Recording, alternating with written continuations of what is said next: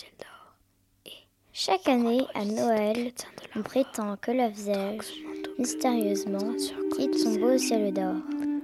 Et, pour rendre visite aux chrétiens de l'Arvor, troque son manteau bleu contre un surcot de sel. Notre-Dame de Pinmar, Charles Le Gothique. Velours élimé de son étroit Justin, nul diamant n'accroche une lueur soudaine. Nul diamant n'accroche une lueur soudaine. Elle est vêtue ainsi, Elle est vêtue ainsi qu'une humble bigoudaine.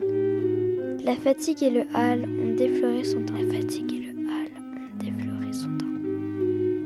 Mais l'accent de sa voix a des douceurs étranges. Ceux qui l'ont entendu meurent de son regret. Notre ciel Au velours élimé de son étroit Justin, nul diamant n'accroche une lueur soudaine. Elle est vêtue ainsi qu'une humble bigoudaine. La fatigue et le hâle ont défleuri son teint. Mais l'accent de sa voix a des douceurs étranges. Ceux qui l'ont entendu meurent de son regret. Notre, ciel était sombre et, Et dès qu'elle paraît, une une allégresse emplit les sentiers et les granges. granges.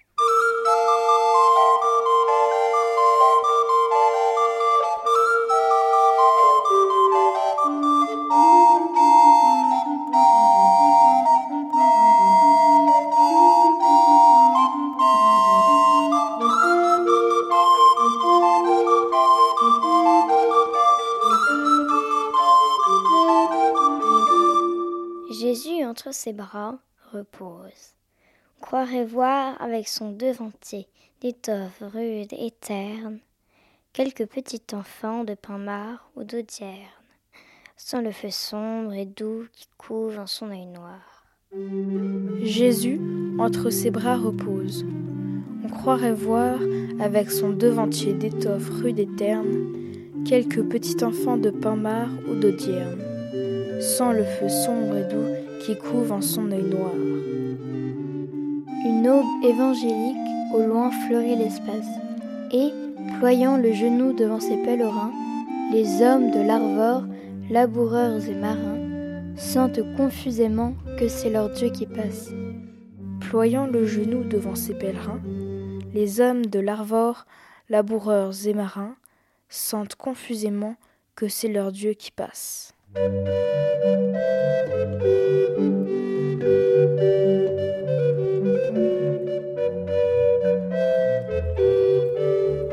Merci Andéol, Maroussia, Elisabeth, Suzanne.